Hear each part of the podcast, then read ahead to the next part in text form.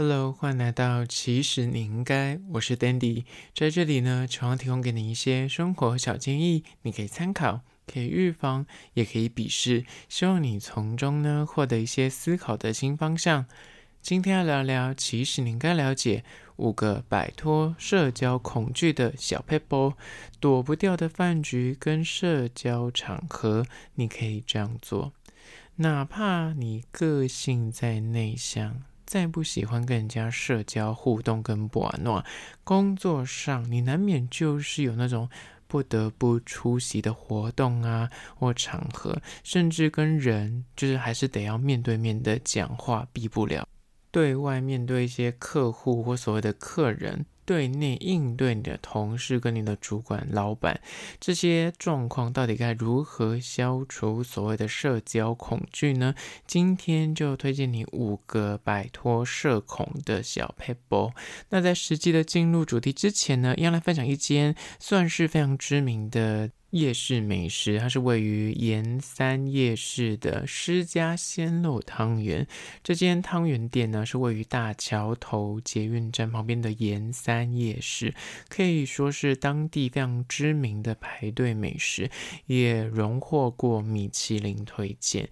店内的招牌就跟它的名字一样，就是招牌有汤圆，然后也有馄饨。那除了这两款主力商品之外呢，当然也有所谓的什么卤肉饭呐、干面呐。最特别的是呢，这间店里面还有卖鲍鱼沙拉，还有什么油葱鸡腿，然后什么醉鸡腿，那个就是切片的。那基本的有平价有贵的食材，所以就看你想吃哪一类的食物。我觉得它就是一个非常适合家庭一起去吃午餐跟晚餐。然后如果你是观光客的话，也是可以去吃到很道地的台湾小吃。那他们家主力的汤圆呢，我只能说。软 Q 到一个不可思议，可是它有嚼劲儿，你知道，有些过软的汤圆，你咬下去就觉得暖暖，可是你咬他们家的汤圆，你是会感受到那个反弹的，在你那个口腔里面，就是有给你一点回弹的感觉，所以就是每一口是有嚼劲的。那它的汤圆里面是包肉馅，所以咬下去会爆浆。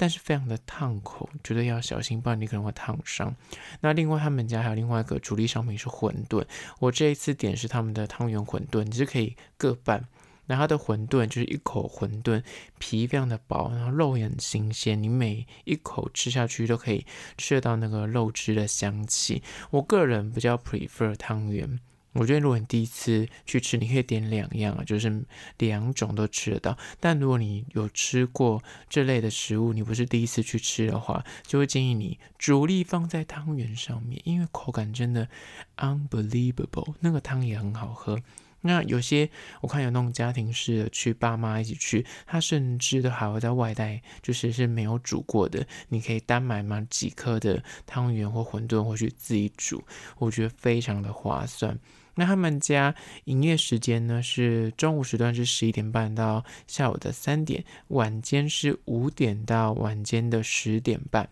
中间有休息两个小时。所以如果你要吃的话呢，千万要留意不要扑空了。那这一间叫做施家鲜肉汤圆，就在此推荐给你。相关的资讯呢，我拍影片有放在 IG，其实你应该大家赶快去按赞追踪起来。好了，回到今天的主题，摆脱社交恐惧的小 pebble。第一个呢，就是，请你要告诉自己，不用刻意的社交。下面意思呢，你们想说，不是要摆脱社交恐惧吗？什么叫做不用刻意社交？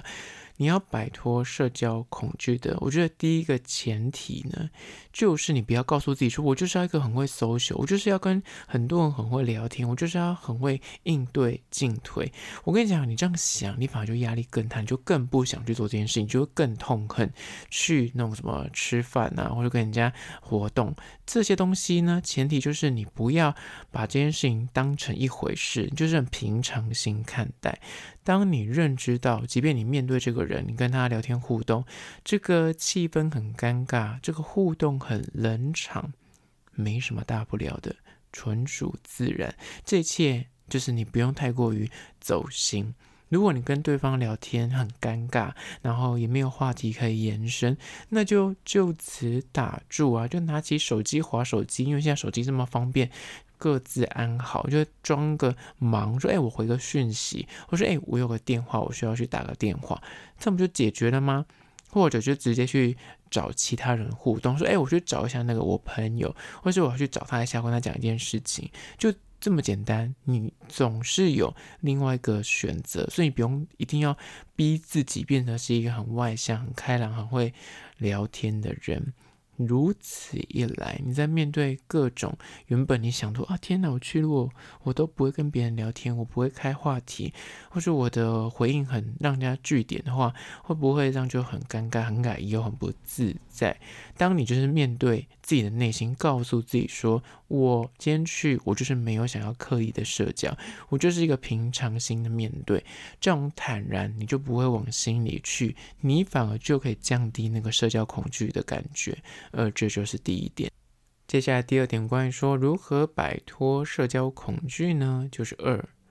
寻求为什么这个恐惧的来源跟压力源何在。每个人的社交恐惧的原因呢，其实不一样。大家都想说啊，社交恐惧不是同一种东西吗？大家，你有社交恐惧，我有社交恐惧，但是每个人的那个恐惧的点，其实。起因是不一样的，有些人可能天生他就是比较个性比较安静，然后不喜欢跟别人呃聊天讲话，就是不喜欢有这种社交的互动。那另外有一些人呢，是因为他以前跟人际关系上面呢，其实没有什么问题，但是遇到一些挫折，或是可能同侪之间有被霸凌过。他就产生一些阴影，或是之前的社交经验让他很受挫，所以他就很讨厌这样的情况再次的发生。所以也因为如此，他有社交恐惧症。最后还有一些人呢，他们是特定的场合才有这个困扰。举例来说，他可能在自己的朋友圈，或在学校，或在公司里面，其实没有所谓的社交恐惧。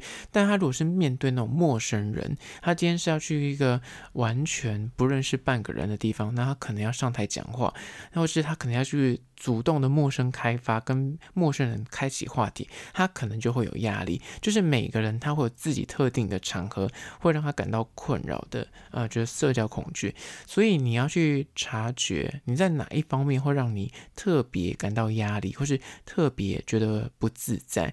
尝试去探求这个背后到底原因是什么？有没有可能就我刚刚讲的，其实是起因于你可能以前跟同学相处，跟你的朋友之间有一些不开心，但那个不开心，你长大之后，其实那个东西已经就是你知道，不是在学校里面的环境了。你现在就是得去解开那个结，你就不会有这个社交恐惧。但有些人是个性天生就是不喜欢跟别人就是互动。那这个状况之下，你可以呃用一些方法来让自己过得呃比较自自在一点。那等下会讨论到这一点。那如果是第三个，如果是特定场合的话，那你如果是很怕说我去一个陌生地方，我就是没有办法放得开，那你就找一个你认识的朋友。把它当成你的救生圈，那这样去，即便就是诶全部人都不认识，至少一个人认识，你可以跟这个人聊天。像我之前的工作经验，就是有些公关场合，就是如果你是代表你公司去，那如果你没有跟你的同事或是你其他同行没有认识的，那真的会很尴尬。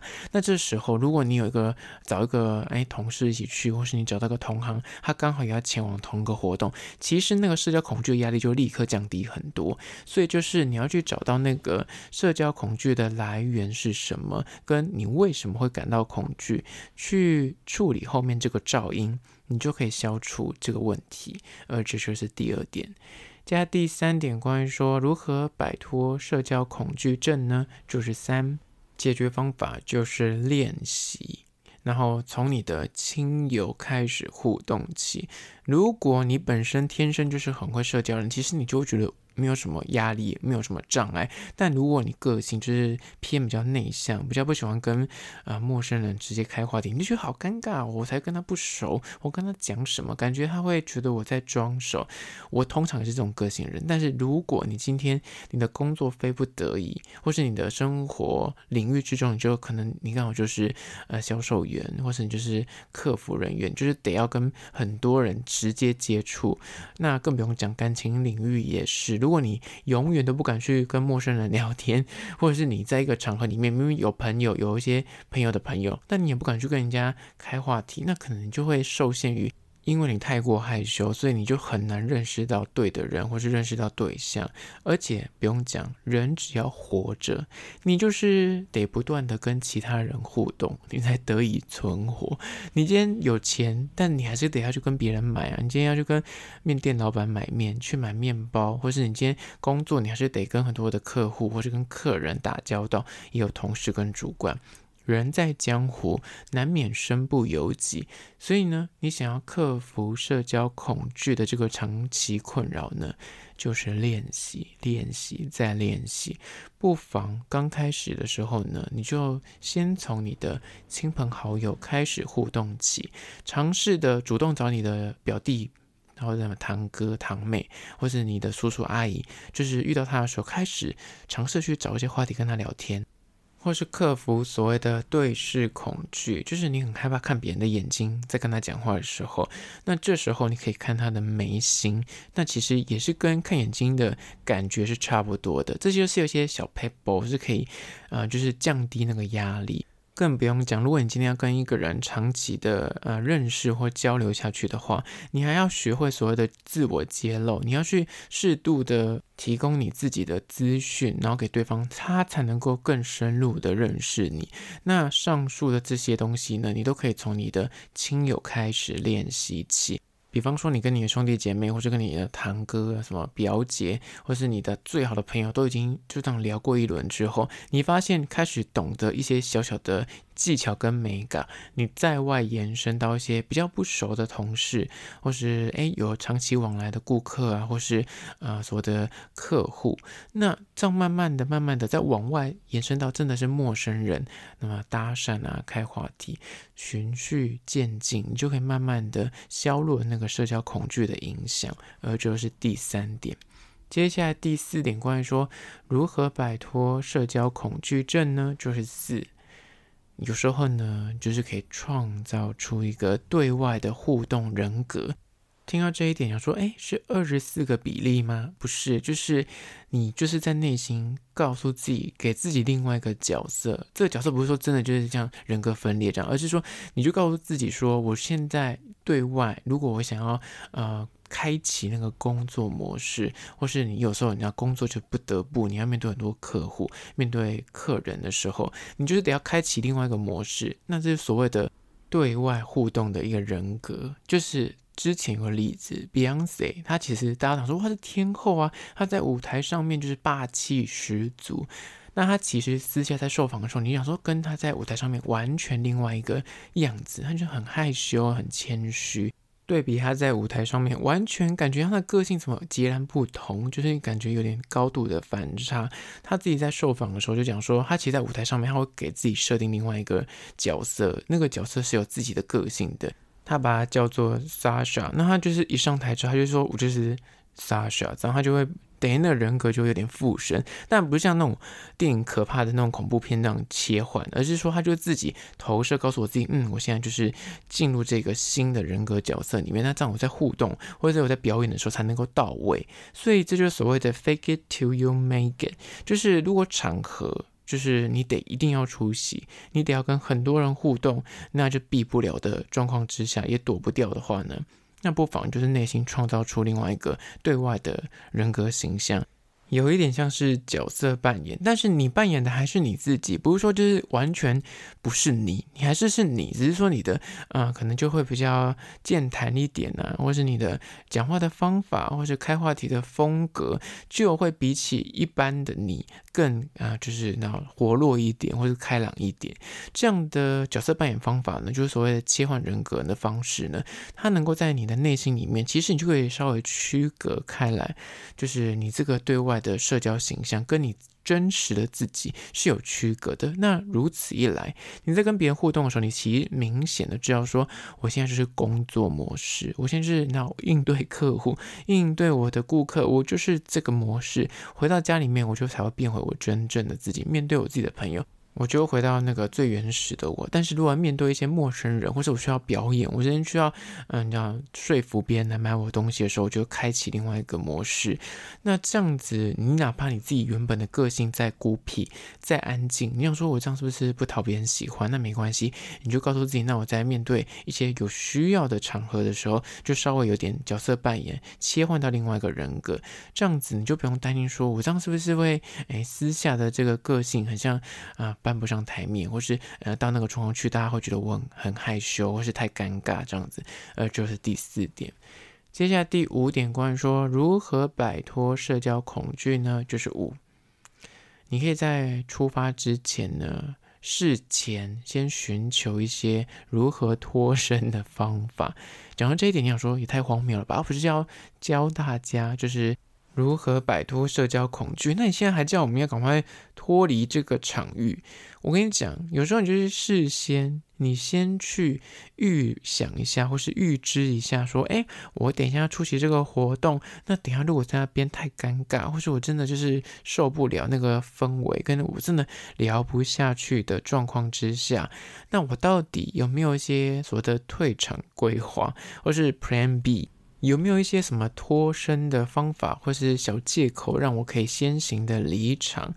举一个最简单的例子，很多女生在约会的时候，她可能第一次跟网友见面，或是跟暧昧对象出去吃饭，就是她可能对这个人只有片面的认识，不是很深度的了解，所以要跟她的好姐妹就会有一些暗号，说等一下如果就是丢个贴图或是怎样的话，给你个眼色，你就赶快打电话来告诉我说，我现在有个临时邀约。帮我救一下我，让我离场，就有点像是这样的概念。那你事先去某一个局，那个局可能是个大活动，那就是真的就是先想好所有的退路，想说等下如果聊不下去，或是整个气氛超尴尬，真的是我真的忍受不了的话，我有没有一些小方法可以让我立刻的，就是很顺顺的就这样离开，然后大家也不会觉得很怪这样。那今天如果有一些所谓的饭局或活动，你非得要。参加的话呢，那在出发之前，其实你可以先设想好一些紧急撤退的路子。这个做法它可以降低你说哦，我如果真的去，然后遇到很尴尬的场合，至少我有个退路。你知道我不会被被困在那里，然后就真的是很不开心、很忧郁、很沮丧。至少我可以有方法让我自己赶快离开那个地方，我就不会这么啊、不开心。这个先想好，就是离场的方法，它可以让你心比较安，比较不会慌乱。那这样也可以稍微降低那个社交恐惧的发生。